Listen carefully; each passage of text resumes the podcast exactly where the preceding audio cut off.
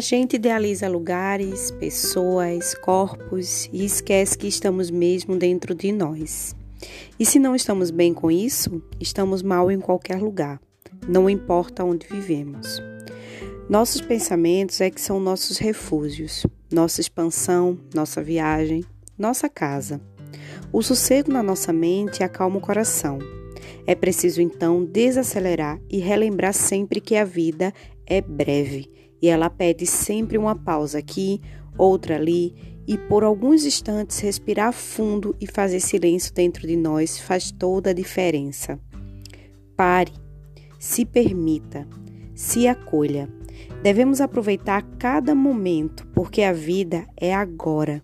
E essa conexão com nós mesmas e a natureza é importante.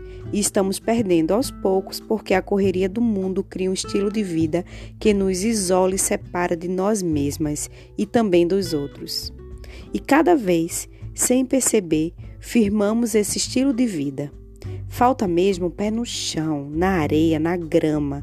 É urgente descolar um pouco desse mundo tecnológico e de consumo, usando o quanto necessário.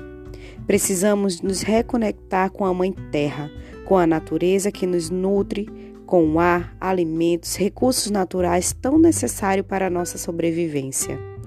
Te convido a parar um pouquinho, contemplar o céu, sentir o cheiro de flor, tomar banho de chuva. Quando foi a última vez que você tomou banho de chuva que não fosse apenas porque estava correndo para algum lugar? É preciso disposição.